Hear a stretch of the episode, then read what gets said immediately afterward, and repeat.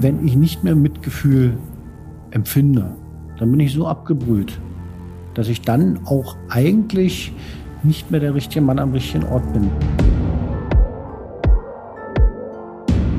Herzlich willkommen zur dritten Folge von Tatort Berlin Ermittler auf der Jagd, dem neuen Podcast des Tagesspiegels. Mein Name ist Sebastian Leber und ich stehe hier wieder zusammen mit meiner Kollegin Katja Füchsel. Hallo Katja. Hallo Sebastian.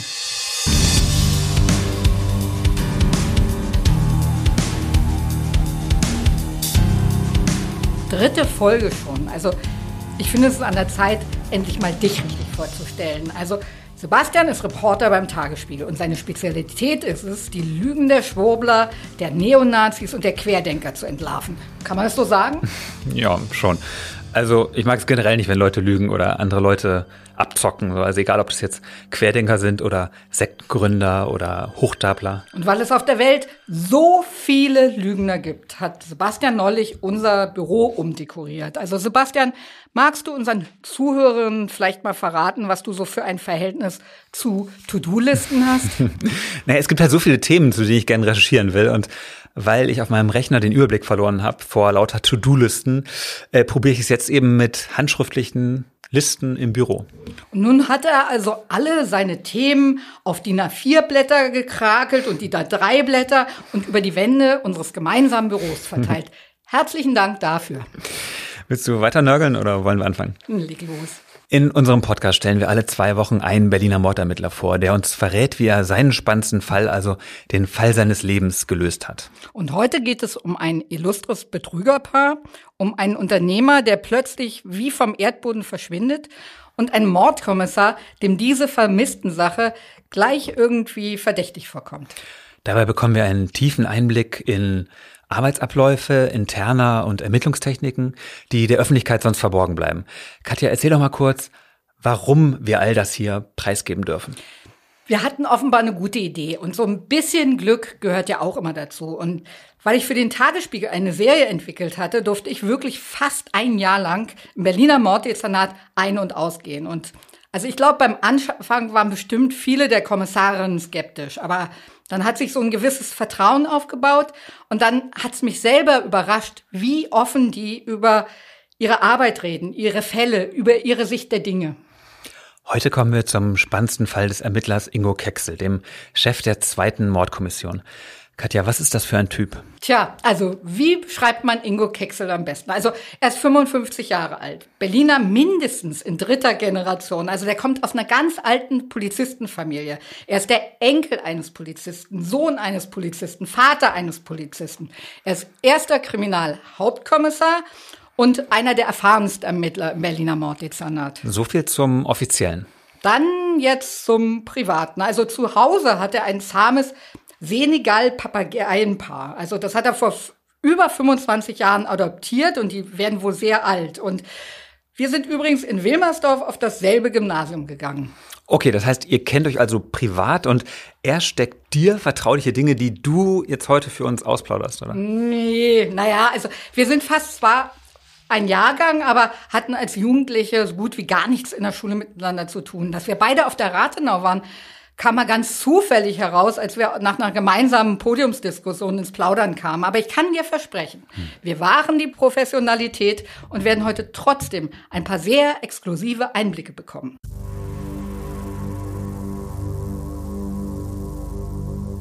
In dem heutigen Fall, den Kecksel aufklären muss, geht es um einen Mord, bei dem es keine Leiche gibt.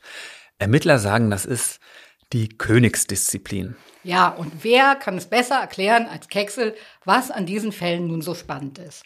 Jedes Tötungsdelikt oder jedes zunächst ungeklärte äh, Tötungsdelikt ist natürlich für sich eine Herausforderung und ist spannend. Ähm, und dieses äh, Zusammentragen von einzelnen Mosaiksteinchen, die dann nachher ein Gesamtergebnis äh, bringen, ist äh, immer schon das, was, glaube ich, allen Ermittlern hier besonders Spaß macht oder äh, was so die Würze des Ganzen ist. Ähm, aber wenn ich den wichtigsten Part quasi nicht habe, nämlich die Leiche. Das heißt, ich weiß nicht, ähm, was genau ist mit dem Toten passiert, wie ist er getötet worden und ich habe auch keine Spuren an der Leiche, weil halt eben die Gesamtleiche fehlt. Dann macht das die ganzen Ermittlungen noch anspruchsvoller als sonst, weil das Indiziengeflecht, äh, was ich bei den Ermittlungen äh, zusammentrage, muss noch um ein Vielfaches dichter sein als bei jedem anderen Tötungsdelikt. Das heißt, die Ermittlungen sind einfach noch umfassender und noch spannender letztendlich. Solche Fälle, ganz ohne Beweise, die machen es den Ermittlern extrem schwierig. Wenn es in diesen Fällen überhaupt zum Prozess kommt, kann sich die Anklage ja immer nur auf Indizien stützen. Und es gilt der Grundsatz bekanntlich in dubio pro reo, dass es am Ende keine Zweifel mehr gibt, die für den Angeklagten sprechen und der Prozess wirklich mit einem lebenslang endet, passiert extrem selten. Hm. Was meinst du mit selten? Ich kann mich in Berlin eigentlich nur an zwei weitere Fälle erinnern. Und einer davon war ein Hautarzt und Prostituiertenmörder, der ist in den 90er Jahren verurteilt worden. Und das war übrigens auch einer von Kecksits Fällen. In unserem Fall haben die Ermittler am Anfang auch nicht viel in der Hand. Ihnen kommt aber eine Vermisstenmeldung verdächtig vor. Und dann wird daraus ein Krimi, den man sich besser wirklich nicht ausdenken könnte. Für die Ermittler beginnt der Fall damit, dass ein Mann namens Tarek Demir am 11. November 2017 eine Polizeiwache betritt und dort einen Mann als vermisst meldet, der schon seit mehr als zwei Wochen verschwunden ist. Dieser Mann heißt Wolfgang Stengler und ist ein Geschäftspartner und Freund von Tarek Demir. Naja, also in Wirklichkeit heißen die beiden natürlich komplett anders. Wir haben wie immer Namen der Täter, Opfer und Zeugen geändert. Also diese beiden Männer, die wir Tarek Demir und Wolfgang Stengler nennen, die sind nicht nur Geschäftspartner. Die wohnen auch in derselben Wohnung im Stadtteil Wilmersdorf. Und trotzdem meldet Demir seinen Freund Stengler erst nach über zwei Wochen als vermisst, ja? Ja, also Demir sagt, er hat sich dabei erstmal nichts gedacht. Das sei eigentlich nichts Ungewöhnliches, dass Wolfgang Stengler ohne Vorwarnung mal für längere Zeit verschwindet. Wolfgang Stengler ist 42 Jahre alt, ein sehr schlanker Mann, kaum 1,70 Meter groß und er gilt als Technikfreak. Ein Technikfreak und Sicherheitsfanatiker. Also Stengler ist nie ohne sein Handy unterwegs, der surft ununterbrochen. In seiner Wohnung hat er etliche Kameras installiert, im Flur und an der Wohnungstür. Die sind auch mit Bewegungsmeldern ausgestattet. Das heißt also, es gibt Standbilder von jedem Besucher. Er ist ein Online-Devisenhändler, der sein Geld mit selbstgeschriebenen Trading-Programmen verdient. Und Freunde sagen, er ist ein Kauz. Also Stengler hat große Probleme, mit fremden Menschen in Kontakt zu treten. Also tagsüber liegt er meist bei offener Schlafzimmertür auf seinem Bett mit Laptop und Smartphone und geht da seinen Trading-Geschäften nach. Okay, das sollte doch den Ermittlern bei der Arbeit helfen, oder? Weil naja, die Chance ist ja groß, dass er mit dem Menschen, der ihn umgebracht hat, vorher irgendwie elektronisch in Kontakt stand. Also per Mail oder WhatsApp oder sonst einer Plattform. Und das hinterlässt ja Spuren. Naja, und dazu noch die Kameras in der Wohnung eben. So kriegen die Ermittler natürlich sehr schnell einen Überblick über alle seine sozialen Kontakte. Und ich habe doch von dir gelernt, dass sich bei einem Mord Täter und Opfer meistens vorher kennen, oder nicht? Ja, ganz genau. Also in 80 Prozent der Fällen ungefähr ähm, gibt es eine Vorbeziehung zwischen Opfer und Täter. Und natürlich sind Handy und PC auch eines der ersten Dinge, die sich dann die Ermittler vornehmen. Dass es zu der Videokamera eine Festplatte gibt, die extern in einem Computerladen lagert, das finden die Ermittler aber erst später heraus. Und auch Demir dachte offenbar, dass sich diese Kamera immer nach ein paar Tagen selbst wieder überschreibt.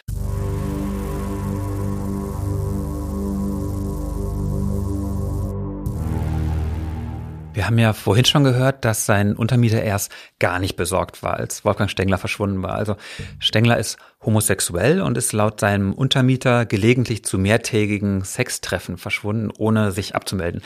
Seine Sexpartner hat Stengler ebenfalls übers Internet kennengelernt, nämlich auf dem Online-Portal Planet Romeo.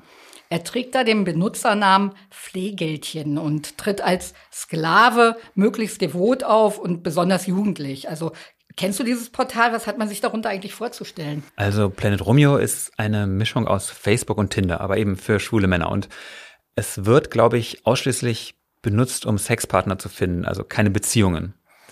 Das heißt, die Sprache ist da recht explizit und man sagt sehr offen, welche Vorlieben man hat. Okay. Also dann passt das ja mit Pflegelchen. Und äh, das heißt, mit seinem echten Namen ist da niemand unterwegs. Also man verabredet sich im Prinzip mit Menschen zu treffen, die man nicht kennt, die total fremd sind. Richtig. Und der Tarek Demir sagt also, dass sein Mitbewohner manchmal zu mehrtägigen Orgien verschwindet. Das kann man sich in Berlin in dieser Szene vielleicht noch vorstellen, aber jetzt für zwei Wochen. Also er hat zwei Wochen lang gedacht, sein Mitbewohner ist halt immer noch auf einer Orgie unterwegs. Das mag erstmal merkwürdig klingen, aber es heißt ja noch lange nicht, dass es da auch eine Straftat gibt. Also vielleicht hat ja Stengler die Liebe seines Lebens getroffen, ist mit dem durchgebrannt. Also jeder Mensch hat das Recht zu verschwinden, hat ein Recht, ein zweites Leben anzufangen. Aber vielleicht hat Stengler ja auch einen Unfall, liegt in einer Klinik und ist nicht auskunftsfähig. Oder er hat Suizid irgendwo mitten im Wald begangen. Das ist ja alles offen. Mal angenommen, Tarek Demir wäre gleich am ersten Tag nach dem Verschwinden seines Mitbewohners zur Polizei gegangen, hätte das gemeldet. Hätte die Mordkommission dann auch direkt übernommen? Nee, die hätten ihn weggeschickt. Bei einem Erwachsenen ist in den ersten sechs Wochen die örtliche Direktion zuständig. Von den mehr als 10.000 Vermissten, die jedes Jahr in Berlin gemeldet werden, tauchen die allermeisten nach wenigen Tagen wieder auf. Die Experten von der Vermisstenstelle übernehmen nur bei Kindern sofort, sonst eben erst nach diesen sechs Wochen. Kommt der Vermisstenstelle dann an einem Fall etwas komisch vor, vermutet der Ermittler, dass da jemand getötet worden sein könnte, bittet er die Mordkommission um Rat und die sitzen im selben Haus, ein Stockwerk höher. Und nur in sechs bis acht Fällen im Jahr ungefähr übernimmt dann die Mordkommission den Fall auch wirklich. Und so war es auch im Fall Demir. Kecksel kam erst zwei Monate nach Stenglers Verschwinden überhaupt ins Spiel. Hm, für Leute, die ihren Ehemann oder ihre Ehefrau vermisst melden, ist diese zögerliche Reaktion der Polizei aber schon schwer zu verstehen, ne? Ja, ganz genau. Und die sind natürlich fest überzeugt, dass ihren Liebsten irgendwas Schreckliches zugestoßen sein muss. Und wenn dann endlich die Mordkommission ermittelt, dann wird es für sie oft noch schlimmer. Also, denn sie gelten ja als Ehepartner oder Familie als potenziell Verdächtige. Also, Kecksel sagt, dass man da auch als Ermittler ganz großes Fingerspitzengefühl braucht ich sage mal, man, man, man übernimmt, ist ja egal, was für ein Tötungsdelikt äh, man übernimmt. Man übernimmt einen ungeklärten Fall äh, und äh, man hat im Grunde von vornherein das Problem, dass eigentlich jeder aus dem Kreis der ersten Zeugen, der Tatentdecker, der Tatmelder, der Angehörigen ja im Grunde auch Täter sein kann. Und ich habe da immer so ein, so ein, so ein, so ein moralisches Dilemma, dass ich auf der einen Seite ja Mensch bin, dass ich Angehörige betreuen will, dass ich sie stabilisieren will auch. Auf der nächsten Seite muss ich aber eben trotzdem gucken, dass ich mit ihnen spreche, dass ich möglichst schnell umfassende Informationen über Tatumstände, über die Person des Opfers bekomme. Das heißt, äh, ich habe wenig äh, Spielraum, mich ausschließlich um die sozialen Belange zu kümmern. Das heißt, auf der einen Seite ein bisschen trösten, auf der anderen Seite aber eben viele Fragen stellen. Und dann noch zusätzlich der weitere Spagat, dass ich immer im Hinterkopf haben muss, es könnte auch, egal wie er weint, egal wie emotional aufgebracht die Person sein könnte, trotzdem eben auch unser Tatverdächtiger sein. Und alles das muss ich am Anfang bei ersten Vernehmungen äh, bedenken. Und das macht es manchmal auch sehr schwierig. Und ich glaube, es wird auch manchmal dazu führen, dass äh, äh, Angehörige in der ersten Zeit, die halt eben nichts mit dem Fall zu tun haben und keine Schuld in sich tragen, äh, von uns manchmal auch ein bisschen überfordert werden. Ne? Weil ich muss kritisch fragen, weil ansonsten kriege ich es nicht raus. Wenn ich die Frage nicht stelle, wird sie mir kein anderer beantworten. Okay, Kexel sagt, derjenige, der das Opfer vermisst meldet oder die Tat angeblich entdeckt hat und sie dann als erstes bei der Polizei meldet, der ist oft selbst der Täter. Wie doof kann man eigentlich sein, als Mörder selbst zur Polizei zu gehen? Also das liegt daran, dass die allermeisten Täter emotional selbst total von der Rolle sind, wenn die einen Menschen getötet haben. Also und wenn dann erstmal nichts passiert, die Leiche unentdeckt bleibt, dann können viele ganz schlecht damit umgehen. Und das führt dazu, dass sie manchmal diesen für sie fatalen Schritt nach vorne machen. Wir haben den Mitbewohner, Tarek Demir, der den Verschwundenen erst so spät als vermisst gemeldet hat. Den würde ich mir anstelle der Polizei natürlich auch genau angucken. Davon abgesehen, hatte Stengler Familie? Nee, niemand. Bis heute ist sein Nachlass nicht geregelt. Es ist völlig offen, wer sein Vermögen bekommt, Geld, die Uhren, den Schmuck. Bis zu ihrem Tod vor ein paar Jahren hatte Stengler in seiner Wohnung mit seiner Mutter zusammengelebt. Gibt es sonst eine Person in Stenglers Leben, die für uns interessant wäre? Man muss sagen, dass Demir für die Mordkommission von Anfang an als Hauptverdächtiger galt. Aber natürlich müssen sie dann auch jeden anderen als Täter ausschließen, sonst wird das im Prozess dann wieder ihnen von der Verteidigung um die Ohren gehauen, wenn sie einseitig ermitteln. Also zum Beispiel Stenglers Kontakte von Planet Romeo. Mussten irgendwann alle zur Vernehmung in die Keitstraße antanzen. Das waren sowas um die 20 oder 30 Männer. Und die meisten waren von dieser Situation, wie du dir vielleicht vorstellen kannst, mäßig begeistert. Also da waren auch Ehemänner drunter, die den Urlaub ihrer Frau so für ein kleines Abenteuer genutzt hatten. Tarek Demir ist für die Polizei kein Unbekannter. Er ist vorbestraft wegen Unterschlagung, Betrug, Schwarzfahren, Fahren ohne Führerschein. Ähm, dabei hat er im Leben eigentlich einen sensationellen Start hingelegt. Immer einer der besten, erst in der Schule, später in der Ausbildung, dann auch zum Restaurantfachmann. Ja, und nach der Ausbildung hatte er sich für drei Jahre mal als Zeitsoldat verpflichtet. Also diese dienstliche Beurteilung, die musst du mal lesen. Ähm, ich zitiere mal daraus. Da wird also sein scharfer Verstand gelobt, sein ehrlicher Charakter, sein gesundes Maß an Berufsstolz und Ehrgeiz sowie sein überaus höfliches und zuvorkommendes Auftreten. Und in der Bilanz heißt es, Demir habe das Zeug, bald zum Spitzenpersonal der Bundeswehr zu gehören. Klingt nach einem Menschen, dem man vertrauen kann. Aber Demir entscheidet sich gegen die Bundeswehr und er öffnet sein erstes eigenes Restaurant und das geht krachend pleite. Also er verliert seine sämtlichen Ersparnisse und die der Mutter noch dazu. Und diese Schulden, die wird er auch nie wieder los. Es folgt dann der ganz tiefe Fall. Die ersten Betrügereien, Scheidung, Alkohol, Koks. Puh, das äh, ändert die Sache dann ein bisschen. Klingt nicht wie jemand, den man sich zum Untermieter gern machen würde. Naja, jedenfalls keiner, den du oder den ich gerne zum Untermieter machen würden. Aber Kecksel sagt, die Ermittlungen hätten schnell gezeigt, dass die beiden eigentlich ein perfektes Paar waren. Die erste Schilderung, äh, die ich bekommen habe zu dem Fall, war ungefähr vier oder fünf Tage, bevor ich ihn dann tatsächlich übernommen habe. Und da zeigte schon einiges äh, darauf, ähm, dass da irgendwas nicht mit äh, rechten Dingen äh, zugegangen ist. Aber ich glaube, der entscheidende Punkt ist gewesen, dass der äh, Mitbewohner sich eigentlich bei unterschiedlichen Schilderungen, bei Anzeigenerstattung, sowohl in Brandenburg als auch in Berlin, bei ganz entscheidenden Punkten auch widersprochen hat. Die Aussagen waren für sich selber, wenn es nur eine gegeben hätte, durchaus plausibel, aber halt eben nicht, äh, wenn sie sich äh, in der Form äh, widersprechen. Wenn also Zeiten dazwischen liegen und jedes Mal dann eine etwas andere Version kommt, ähm, dann äh, ist das schon sehr auffällig gewesen. Und dann haben wir uns halt die Vita des äh, Mitbewohners angeguckt und die war halt eben auch nicht unverdächtig.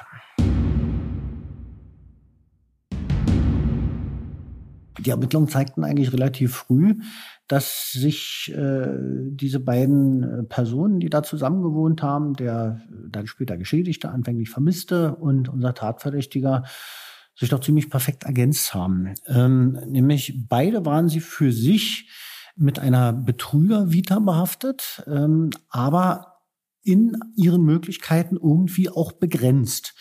Ähm, unser Tatverdächtiger war früher so ein, so ein semi-prominenter äh, Gastwirt, der in der Berliner Nachtszene unterwegs gewesen ist, sich gerne mit Prominenten hat ablichten lassen, so ein bisschen einen auf schicken Lebemann gemacht hat, eben dabei auch äh, betrügerische Dinge gemacht hat von der Vita her, um halt eben Geld äh, zu bekommen, sich zu ergaunern der war nun bekannt. Der war also in bestimmten Feldern äh, halt eben auch verbrannt und hat nicht mehr die Möglichkeit gehabt, da diese Tätigkeiten fortzusetzen. Und unser Geschädigter war eine sehr skurrile Persönlichkeit, äh, nicht unbedingt äh, extrovertiert, sehr verschlossen. Einige haben auch gesagt, so ein bisschen Asperger-Syndrom, äh, so eine äh, leichte Form des Autismus. Ähm, aber äh, kam halt eben aufgrund seiner Persönlichkeit auch nicht an das große Geld.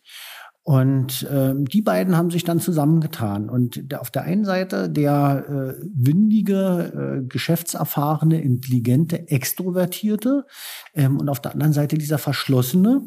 Wenn man sich die Personen des Geschädigten anguckt, wir haben teilweise Videos, wo man uns, wo man sich auch selber ein Bild machen konnte, äh, äh groß, dünn, ähm, ganz helle, piepsige Stimme, sehr zurückhaltend, dem traut man auf den ersten Blick nichts Böses zu. Und dann auf der anderen Seite halt eben den Tatverdächtigen mit dieser Verkäufermentalität, die waren einfach das perfekte Paar. Der eine hat angepriesen und der andere hat seine äh, Pseudo-Brillanz dann zur Verfügung gestellt und keiner hat ihm irgendwo misstraut. Halten wir fest. Mitte Oktober ist Stengler verschwunden. Im Dezember gibt es immer noch kein Lebenszeichen. Dann übernimmt die Mordkommission den Fall. Wie geht Kexel denn jetzt konkret vor? Also die Ermittler der Mordkommission werden jetzt so zusammenladen. Die Kommissare und Kommissarinnen tragen zusammen, was Tarek Demir und was Wolfgang Stenkner, alles, was sie über die finden können. Sie rekonstruieren ihren Alltag, ihr Leben, ihr Wirken bis zum letzten Tag, bis zur letzten Stunde, bis zur letzten Minute. Aber das heißt, in diesem Fall müssen Sie ja eigentlich erstmal rausfinden, wann dieser letzte Tag überhaupt gewesen sein könnte. Katja, du bist ja im Morddezernat ein- und ausgegangen. Das gilt normalerweise für Journalisten als eine Art Blackbox. Erzähl doch mal ganz konkret, wie man sich das da vorzustellen hat. Also mit so vielen Details wie möglich. Okay, gerne. Wenn du die große Treppe in der Keitstraße hochläufst, geht es im vierten Stock scharf rechts. Und dann stehst du auf dem Flur der zweiten Mordkommission. Und den großen Besprechungstisch hat Kexel direkt in sein Chefzimmer gestellt. Zweimal täglich setzen sich die Ermittler hier alle zusammen, um zu erzählen, was jeder Einzelne gerade herausgefunden hat, damit alle immer auf demselben Stand der Dinge sind. Und von Kexels Schreibtisch kann er direkt auf die Whiteboards gucken und sieht so auf einen Blick, was gerade ansteht. Also falls jetzt zum Beispiel der Staatsanwalt eine Frage hat. Whiteboards, sagst du? Was sieht man da drauf? Ja, so weiße Magnettafeln eben. Also Fotos der Opfer, der Verdächtigen und der wichtigsten Zeugen. Und auf diesen Tafeln notieren die Ermittler dann auch, was als nächstes zu tun ist und wer das dann übernimmt. Okay, das kennt man ja aus den Tatortfolgen. Da ist das Fernsehen dann wohl mal ganz nah dran an der Realität. Geht es denn in Kexels Team auch so nörglich zu wie beim Dortmunder Tatort oder eher so kumpelhaft wie beim Kölner? Die zweite Mordkommission gilt als eine der extrovertiertesten, das kann man sagen in der Kaltstraße. Die hörst du auch schon oft auf dem Gang, wenn die bei ihrer Teamsitzung diskutieren. Da wird auch ganz viel gelacht und weil die in ihren Besprechungen die ersten Thesen und Theorien dann durchspielen. Also beispielsweise, wenn sie sich fragen, wie der Täter die Leiche unbemerkt aus dem Haus geschafft haben könnte. Aber dieses Lachen und der Humor, das hilft ihnen auch mit dem tagtäglichen Elend umzugehen. Gibt es auch Frauen im Team? Ja, drei, glaube ich. Also auf jeden Fall hat Kexel eine Stellvertreterin, er hat eine Vernehmerin und eine Expertin für die Verbindungsdaten. Also das wären von neun drei und damit ziemlich typisch. Also im gesamten Dezernat ist ein Drittel weiblich. Wenn ich mich richtig erinnere, acht Ermittlerinnen und einen Chef hat jede der acht Mordkommissionen. Richtig. Und da stimmt sogar die maskuline Form. Also acht Chefstellen, acht Kerle. Gut. Also, Gut? Nee, schlecht. Also auf den Whiteboards notieren die Ermittler, wer, was als nächstes zu tun ist. Ähm, was steht denn da beim Fall des verschwundenen Wolfgang Stengler drauf?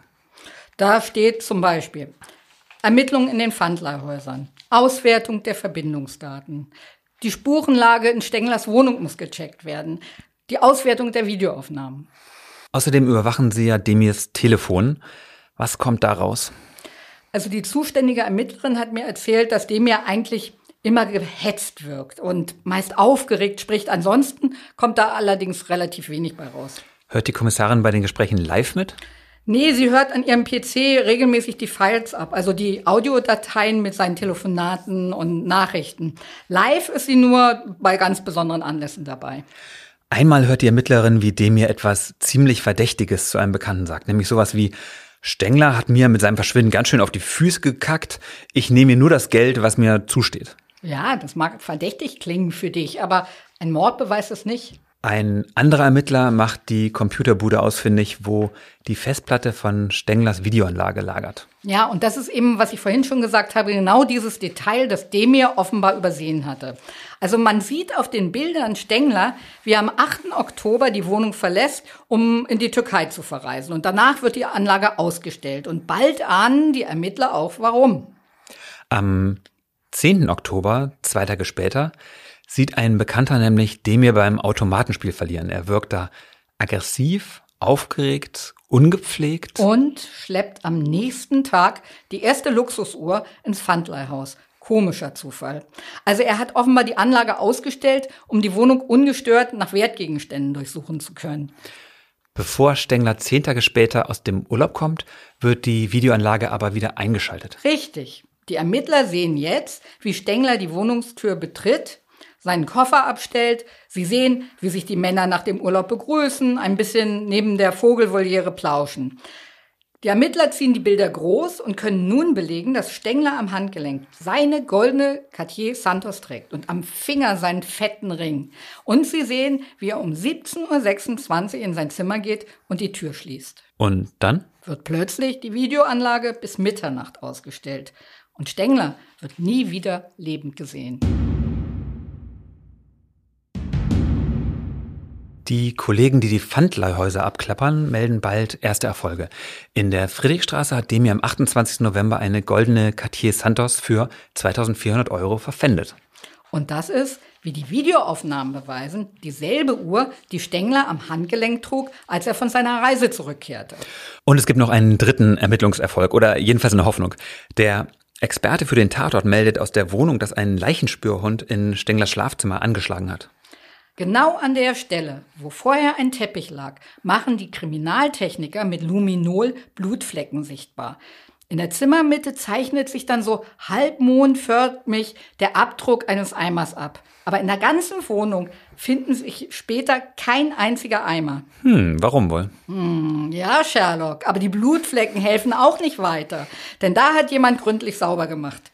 Seife zerstört jede Struktur, da hast du keine Chance mehr. Und deshalb gelingt es dem Labor auch nicht, aus dem Blut ein DNA-Profil zu erstellen. Also eine Sackgasse? Nee, denn der Tatortmann, der ist extrem hartnäckig bei der zweiten. Er reißt an der Stelle, an der früher dieser Teppich lag, das Laminat heraus. Und tatsächlich, zwischen den Dielen hat sich so ein einzelner Tropfen Blut gerettet. Und das Labor meldet dann Treffer. Es ist Stenglers Blut. Okay, das ist so eine Fisselarbeit alles mit vielen kleinen Indizien und winzigen Spuren. Macht dem Keksel das Puzzeln Spaß oder ist es eher nervig? Keksel ist ja jetzt seit also wirklich Ewigkeiten dabei und früher hätte ihn das bestimmt genervt, glaube ich. Aber mit der Erfahrung ändert sich ja auch das, was man besonders spannend findet. Ich bin ja äh, selber in sehr jungen Jahren zur Mordkommission gekommen, über den Umweg äh, Vermisstenstelle, da wo ich dann auch gleich äh, letztendlich mit dem Tötungsdelikt auch konfrontiert wurde. Und dann drei Monate später war ich im äh, Januar 92 bereits dann bei der Mordkommission. Und damals äh, war es so, und das ist, finde ich, immer noch eine brillante Mischung, die uns heute nicht mehr immer gelingt, dass man Kommissionen, Mordkommissionen so aufgebaut hat, dass man so, sag mal, ein Drittel junge Wilde, die halt äh, Action haben wollten, die sich äh, mit äh, allen auch jugendaffinen Dingen auskennen, mit Techniken auskennen, ähm, dann den Mittelbau der schon etwas erfahrenen und dann die richtigen ähm, abgezockten Profis, die schon alles irgendwo mal erlebt hatten. Und äh, sicher gehörte ich halt eben auch zu diesen jungen Willen und äh, wollte halt eben auch zur Mordkommission, um Action zu haben, um was zu erleben. Und das waren dann auch gerade die wilden 90er Jahre, da äh, nach der Wiedervereinigung äh, der Ostanbindung Berlins. Wir haben äh, plötzlich äh, hier sehr, sehr viel organisierte Kriminalität gehabt, äh, aus Osteuropa rüber schwappend und auch aus Asien. Und ich bekam die Action. Also das war, da war richtig was los. Das war eine ganz äh, wilde Zeit und äh, dazu ähm, haben die Mordkommissionen natürlich dann nach den Ermittlungen auch viel, viel Zeit dann noch wieder privat auch miteinander äh, verbracht. Das heißt, man hat also, ich sage jetzt übertrieben formuliert, 20 Stunden gearbeitet und danach hat man noch drei Stunden auf ein Bier gegangen und äh, hat sich dann nach einer Stunde Schlaf und kurz äh, geduscht dann wieder im Dienst zusammengetan bin auch relativ äh, jung dann äh, Leiter der äh, zweiten Mordkommission gekommen und, jede, und diese Situation hat eben nochmal zu diesem Hervorkitzeln der Wildheit, die man eigentlich schon fast der Meinung war, so ein bisschen aus den 90er Jahren abgelegt äh, zu haben, dann wieder hervorgeholt. Man lebt da teilweise schon sehr unter Adrenalin. Also in den Zeiten teilweise damals, äh, weiß ich nicht, äh, bestand halt eben wirklich die Tagesnahrung. Also das Frühstück war Red Bull und ein Zigarillo. Und dann stand man permanent unter Dampf und äh, hat eigentlich wenig äh, Zeiten gehabt, wo man sich selber mal so runtergekühlt hat. Gott sei Dank ist es so, dass dann auch so, wenn man älter und erfahrener wird, zwar immer noch, das ist Grundvoraussetzung hier, so ein unbedingter Aufklärungswille da ist. Wenn man diesen Jagdinstinkt hier nicht mehr hat, dann ist man auch auf dieser Dienststelle nicht mehr äh, so äh, der Richtige. Aber dann mal auch zu erkennen, okay, wir hören jetzt mal an der Stelle nach 16 Stunden Arbeit auf und machen nicht 24 Stunden Arbeit raus. Es kommt zu eine gewisse, äh, neben sozialen Gesichtspunkten innerhalb des Teams halt eben auch so eine bisschen äh, Altersweisheit dazu, dass man sagt, okay, ähm, ein kleines bisschen Wildheit gegen ein kleines bisschen mehr Berufserfahrung einzutauschen und dann an einer bestimmten Stelle auch mal aufzuhören und zu sagen, okay, diese Spur ist morgen genauso heiß wie heute. Manche Spuren muss man immer durchziehen und zum Ende führen, aber manche eben auch nicht. Und an der Stelle dann eben zu separieren und zu sagen, okay, für heute, Kinder, gehen wir mal nach Hause, schlafen eine Stunde mehr und dann morgen geht's weiter.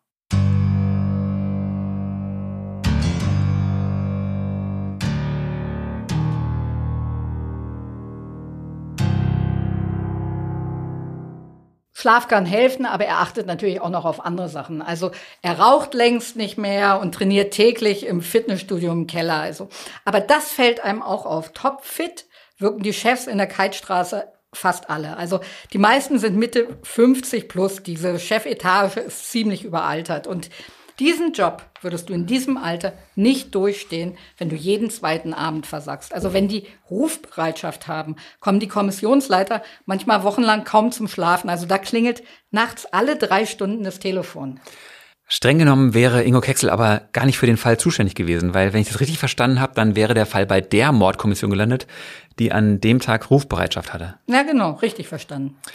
Also können die Ermittler und Kommissare ihre Fälle einfach so wild hin und her tauschen wie Sammelkarten? Also so, gib du mir den toten Rock aus dem Wedding und dann überlasse ich dir den Raubmörder vom Müggelsee, oder? Nee, also so läuft's nicht. Grundsätzlich gilt, die erste neue Leiche in einer Rufbereitschaft ist deine. Wie kam Kexel dann aber zu dem Fall Stengler? Er hatte am Ende seiner Rufbereitschaft schon die Vermisstenstelle beraten. Und dieses Beamtenmäßige, oh, jetzt nicht mehr zuständig, sorry, das liegt ihm nicht. Und wie gesagt, solche Fälle machen ihm ja extrem Spaß. Hat dir Kexel mal erzählt, welche Fälle ihm am meisten Spaß gemacht haben? Wenn du Kexels Laufbahn mal an dir vorbeiziehen lassen willst, dann musst du ihn einfach mal im Büro besuchen. Also da hängt eine große Berlin-Karte an der Wand, die ist so groß wie ein Billardtisch etwa. Drumherum, um diese Karte hängen zu jedem einzelnen Fall seiner Karriere hängt ein Foto, nämlich das Porträt des Opfers. Also, und dieser äußere Ring dieser riesigen Karte ist schon komplett und der zweite verdeckt schon die ersten Teile von Spandau und Reinickendorf. Äh, ich weiß gerade nicht, ob ich das für eine gute Idee halten soll oder ziemlich gruselig finde. Also er guckt jeden Tag auf eine Armee toter Menschen. Kann das gesund sein für die eigene Psyche? Kexel sagt, die Bilder helfen ihm, sich auch besser an die einzelnen Fälle zu erinnern. Aber natürlich gibt es auch Fotos, die ihm bis heute einen Stich versetzen. Da gibt es schon äh, mehrere Dinge, die man äh, so über die Jahre anhäuft, die so als kleine emotionale Narben zurückbleiben. Vor ein paar Jahren äh, ist ein guter Bekannter von mir, der äh, bei der Polizei, der in einer Spezialeinheit war, im Dienst, in meiner Bereitschaft äh, erschossen worden. Ähm, das ist sehr, sehr nahe gegangen, weil der Kollege hat lange Zeit vorher über Wochen bei uns direkt gearbeitet, bei mir im Team. Und äh, wir hatten Bereitschaft und in unserer Bereitschaft wird dann unser quasi Mitstreiter äh, dann äh, getötet. Das ist ganz furchtbar gewesen. Ähm, Babymorde gehen einem immer nahe bei bestimmten, also weckt immer Mitleid. Nichts ist schlimmer, als ein Baby auf dem Obduktionstisch zu sehen. Allein schon der Anblick, dieser große, äh, glänzende Stahltisch und dann so ein kleines Häufchen Mensch äh, dort äh, in der Mitte verloren auf diesem Tisch. Das ist immer ganz etwas fürchterliches. Ähm, äh, dann äh, war sehr, sehr, äh, hat uns sehr alle, alle hier beschäftigt. Äh, und äh, das äh, vor ein paar Jahren ist diesen Briefbombenattentat, Attentäter gegeben hat, äh, wo also eine, äh, sag mal, eine Briefbombe versteckt war in einem Briefkasten, eigentlich bestimmt für äh, zwei, ein erwachsenes Pärchen, aber stattdessen hat dann eine, äh, ein junges Mädchen diesen Briefkasten aufgemacht und der ist dann der Arm weggebombt worden und das ist also wochenlang hing es von der Kunst der Ärzte ab, ob dieses Mädchen gerettet werden kann, ob der Arm vielleicht wieder äh, dort äh, äh, in Funktion gesetzt werden kann, wieder verbunden werden kann. Ähm, das äh, sind Dinge, die einem äh, mitnehmen. Also das sind über die Jahre immer wieder Sachen, die einen wirklich auch erschüttern.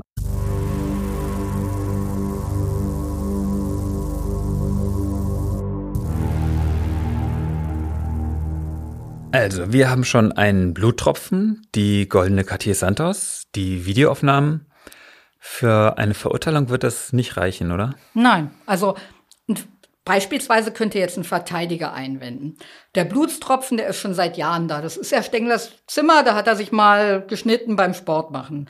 Die Videoanlage, die war wahrscheinlich defekt. Und die goldene Cartier Santos, die hat er eben abgelegt, bevor er zu seiner Sexparty aufgebrochen ist. In Ordnung. Was braucht es dann? Den entscheidenden Hinweis findet in unserem Fall die Expertin für die Verbindungsdaten. Das ist Barbara Blum. Und sie ist es übrigens auch, die für die Telefonüberwachung zuständig ist. Also eines Tages hört Keksel Barbara Blum durch die Flucht der Zimmer rufen, ich glaub's nicht. Also guckt euch das an. Und alle, die da sind, rennen dann rüber, um ihr über die Schulter zu schauen. Und? Also wir würden da erstmal gar nichts erkennen, aber die Ermittler schauen über ihre Schulter auf endlose Listen mit den Verbindungsdaten. Und Blum als Expertin sieht aber an den Daten nicht nur, mit wem Demir Nachrichten wann ausgetauscht hat, sondern auch in was für einem Handy die SIM-Karte dabei steckte. Demir hatte die Karte aus Stenglers Huawei-Handy in sein eigenes iPhone 7 gesteckt. Und zwar in den tatrelevanten Zeiträumen. Warum hat Demir das gemacht? Naja, um an Stenglers Geld ranzukommen. Also offenbar kannte er nicht die Gerätepin seines Freundes. Also musste er fürs Online-Banking diesen Umweg gehen. Warte mal, jetzt lass uns ganz genau sein, um das verstehen zu können. Die Ermittler können jetzt Folgendes beweisen. Eine Stunde nachdem Stengler für immer in seinem Zimmer verschwindet, nimmt Demir um 18.33 Uhr die SIM-Karte aus dessen Handy, um sie in sein iPhone zu stecken. Ganz genau. Demir lässt sich in Stenglers Namen dann vier Tanz zuschicken, also diese Transaktionsnummern fürs Online-Banking. Um 18.41 Uhr überweist er 14.000 Euro vom einem aus andere Konto und steckt anschließend die Karte zurück und schaltet Stenglers Handy wieder aus. Korrekt. Bis zum 13. Dezember hebt Demir auf diese Weise, warte, jetzt muss ich mal nachgucken, 24.564 Euro und 80 Cent ab. Alle von Stenglers Konten und insgesamt bringt er von seinen Konten 42.000 Euro an sich. Und das ist jetzt das letzte entscheidende Puzzleteil in der Indizienkette? Hm, der Staatsanwalt ist an diesem Punkt immer noch nicht restlos überzeugt. Aber die letzten Zweifel, die räumt dann die zweite mit einem neuen Programm des Staatsschutzes aus. Also normalerweise kann man ja Handys nur innerhalb eines bestimmten Bereichs erfassen, also innerhalb eines Sendemastes. Aber dieses Programm, das kann Handy-Standortdaten auch in der Wohnung bis auf sechs Meter genau lokalisieren. Moment, wie bitte? Ähm, bis auf sechs Meter? Wie soll das gehen? Irre, oder? Also keine Ahnung, wie das geht. Zu dem Programm kommt aber auch noch das Glück, dass Stengler so ein Technikfreak ist. Der ist ständig mit seinem Handy zugange, ist immer online und zwar bei eingeschalteter Standortfunktion. Und als die Ermittler dann Stenglers Account hacken, können sie dann ganz genau nachvollziehen, wie er jetzt zum Beispiel aus dem Türkei-Urlaub kommt und mit seinem Handy über das Flugfeld ins Schönefeld rollt, wo alle immer schon ihr Handy aufmachen. Ne? Da sehen sie ihn das Flugfeld lang rollen. Und wie er dann mit der Bahn zum S-Bahnhof Charlottenburg fährt und seine Wohnung um genau 16.39 Uhr erreicht. Und um 17.43 Uhr geht Stenglers Handy, das sonst immer an ist, unvermittelt aus. Also ein paar Minuten nachdem er, wie er die Videoaufnahmen zeigen, in sein Zimmer gegangen ist. Und dann bleibt dieses Handy das erste Mal, seitdem es Stengler besitzt, für 20 Stunden ausgeschaltet. In den folgenden Tagen werden die Konten abgeräumt. Gibt es eine Kontobewegung, geht das Handy kurz an. Und nun kommt es zu diesem Zusammenspiel, das die Ermittler beweisen können mit den Videobildern und den Handydaten. Also am 23. Oktober sieht man, wie sich das Handy um 6.49 Uhr durch die Wohnung bewegt. Und auf den Videoaufnahmen zur selben Zeit siehst du aber, dass Demir durch den Flur geht. Also er hat Stenglers Handy in der Hand. Um 15.20 Uhr verlässt das Handy von Stengler die Wohnung und die Kamera an der Wohnungstür liefert aber die passenden Aufnahmen des Untermieters. Demir bestreitet die Tat bis zum letzten Tag und trotzdem verurteilt ihn das Berliner Landgericht zu lebenslanger Haft. Was meinst du, wo er die Leiche seines Geschäftspartners am Ende hingebracht hat? Keine Ahnung. Also vielleicht hat er in den Teppich, der dann ja aus dem Zimmer verschwunden war, vielleicht hat er da die Leiche eingewickelt und nachts auf dem Hof in einen der Hausmüllcontainer geworfen. Also wenn es die Fracht dann unentdeckt bis zur Müllverbrennungsanlage schafft, dann ist jede Spur beseitigt.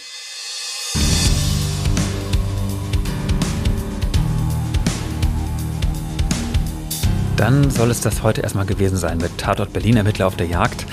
Katja, welchen Fall wollen wir in der nächsten Podcast-Folge erzählen? Beim nächsten Mal geht es um ein Phänomen, das gefühlt in jedem zweiten Krimi vorkommt, tatsächlich aber zu den Exoten der Verbrecherwelt gehört. Jedenfalls in Europa. Also es geht um den Serienmörder und die Frage, inwieweit sich Justiz und Gesellschaft mitschuldig gemacht haben an dem Tod mehrerer alter Damen. Ich bin gespannt. Erstmal sagen wir Danke fürs Dranbleiben, liebe Zuhörerinnen und Zuhörer. Und ein herzliches Dankeschön geht auch an Heiko Bär für die Produktion und Uwe Letzner für den Sound. Über Lobkritik und Anregungen für unseren Podcast freuen wir uns sehr. Am allermeisten per Mail unter Tatort Berlin in einem Wort geschrieben at tagesspiegel.de.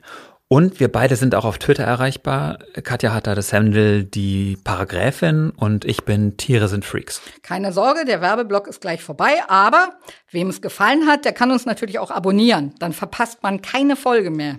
Die nächste kommt wie immer Sonntag in zwei Wochen am 26. Dezember. Tschüss, Katja. Tschüss, Sebastian.